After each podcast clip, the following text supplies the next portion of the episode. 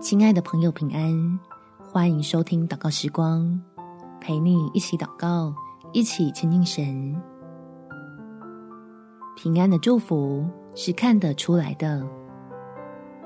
在马太福音第十四章三十到三十二节，只因见风甚大，就害怕，将要沉下去，便喊着说：“主啊，救我！”耶稣赶紧伸手拉住他，说：你这小信的人呐，为什么疑惑呢？他们上了船，风就住了。亲爱的朋友，让我们的目光是透过这位掌管万有的主来研判自己身处的环境，就能保守好你我的心，经历这能度过险阻的真平安。我们起来祷告，天父，我要借着祷告。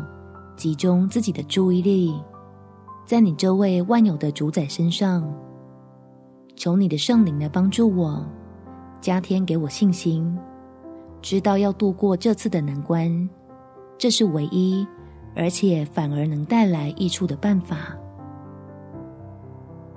相信你既然没有将这些困难挪去，就是有奇妙的带领要我经历，让我平安的脱离风浪。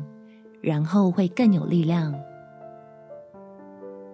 可以靠着你的信实，攻克许多需要面对的难题，让自己的日子一天比一天好，充满认识你所带来了喜乐与盼望，确信自己有了最稳固的靠山，未来无论如何都会平平安安。感谢天父。垂听我的祷告，奉主耶稣基督圣名祈求，阿门。